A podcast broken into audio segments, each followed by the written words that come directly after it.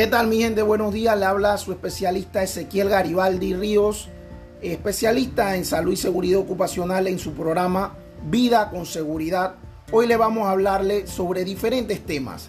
Eh, vamos a hablarle sobre la aplicación del cortafuego, la diferencia entre incendio intencionado y provocado, cuál es el rol del especialista en salud y seguridad ocupacional en cuanto a las emergencias en caso de un incendio, qué se debe utilizar y ciertas recomendaciones en este tiempo de pandemia.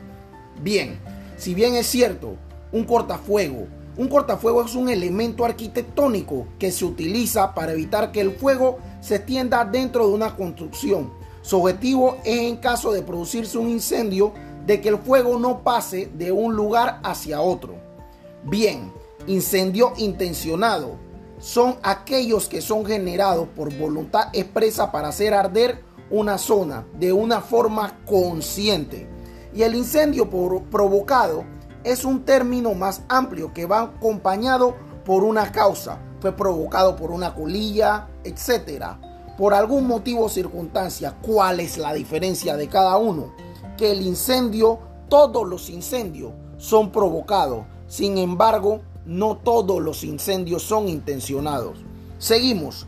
¿Cuál es el rol del especialista en salud y seguridad ocupacional en caso de una emergencia? Este debe verificar como coordinador la habilitación de los botiquines dentro del área.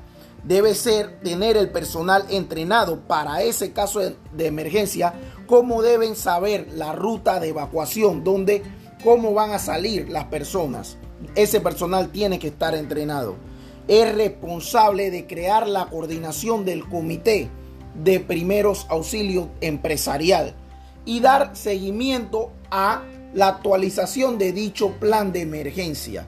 Eso es sumamente importante dentro del rol del especialista en salud y seguridad ocupacional. En caso de un incendio, ya sea en tu empresa o en tu casa, ¿qué se debe hacer? Lo primero es llamar al 911, conocer la ruta de escape, saber la ubicación de los extintores y tener conocimiento del uso de este.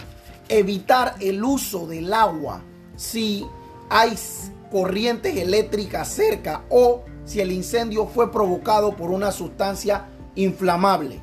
Esto es sumamente importante.